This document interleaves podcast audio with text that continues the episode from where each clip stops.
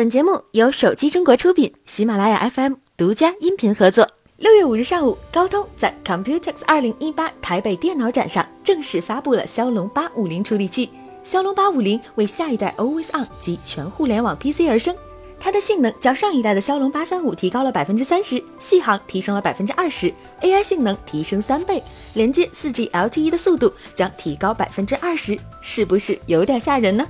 骁龙八五零具有八个 Kirin 三八五 CPU，主频从上一代的二点八 G 赫兹提升到了二点九六 G 赫兹，集成 Adreno 六三零 GPU，支持四 K 超高清视频回放。骁龙八五零的 X 二零 LTE 调制解调器，最高下载速度达到一点二 Gbps，最高上传速度达一百五十兆 bps，让 PC 设备具有更好的网络传输能力。骁龙八五零兼容蓝牙五标准，支持 Quick Charge 四加快充技术。支持终端测 AI 体验，在拍照、语音、续航方面都有一定程度的提升。相信不久就会有搭载骁龙八五零的设备登场了。从 CES 二零一八开始，vivo 似乎就不断在带给我们惊喜。从屏幕指纹识别到 Apex 的惊艳亮相，再到 Super HDR 登场，无不彰显着其技术研发实力。而六月十二日，vivo 将在上海发布最新旗舰 NEX。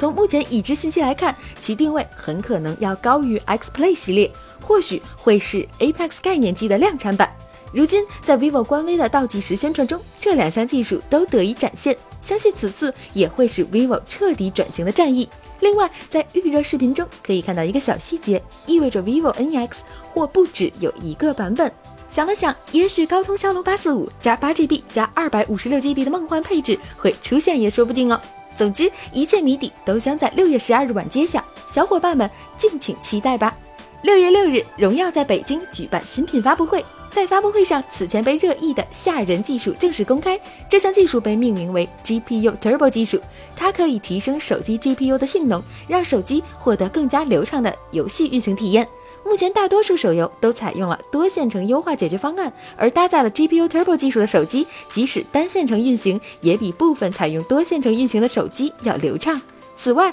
搭载 GPU Turbo 技术的手机在续航和画面方面也有不小的进步，SoC 能耗可降低百分之三十，同时拥有 HDR，非常值得期待。据悉，未来华为、荣耀的高中低端手机将陆续升级 GPU Turbo。如果你目前在使用华为或荣耀的产品，不妨等待后续的系统升级吧。好了，本期的节目就是这样了，我们下期再见。